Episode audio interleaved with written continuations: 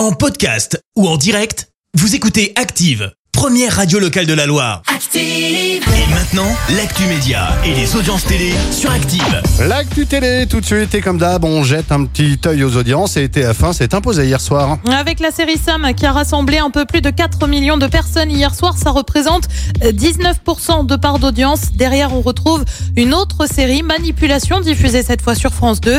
Et puis M6 complète le podium avec son émission Patron Incognito. L'un des acteurs phares de La fête à la maison est décédé. Et oui, Bob Saget, celui qui faisait le père de Michel dans la célèbre série, est mort à l'âge de 65 ans. Il a été retrouvé dans une chambre d'hôtel en Floride. On ignore les circonstances de sa mort. Il avait été connu pour son rôle de Danny Tanner, père de trois filles, dont Michel, incarné par les jumelles Olsen. La fête à la maison, c'est une diffusion dans les années 90 sur France 2, avec ensuite une suite imaginée et diffusée sur Netflix entre 2016 et 2020. Et puis on reste aux États-Unis avec les Golden Globes qui ont eu lieu dimanche soir. Émission sur fond de polémique puisque pour la première fois la cérémonie euh, consacrée à la télé et au cinéma n'a pas été retransmise. Elle s'est aussi déroulée à huis clos. L'association qui décerne les prix a été taxée de racisme et corruption, rien que ça. En attendant, c'est la série Succession produite par HBO qui s'en sort bien avec trois récompenses à elle seule. Euh, Squid Game, que tu aimes beaucoup, produit par Netflix, reçoit également un prix. Et le programme de ce soir, alors c'est quoi? Et bah sur TF1, c'est la série SWAT. Sur France 2, c'est le film L'Odyssée avec Pierre Ninet au casting. Sur France 3,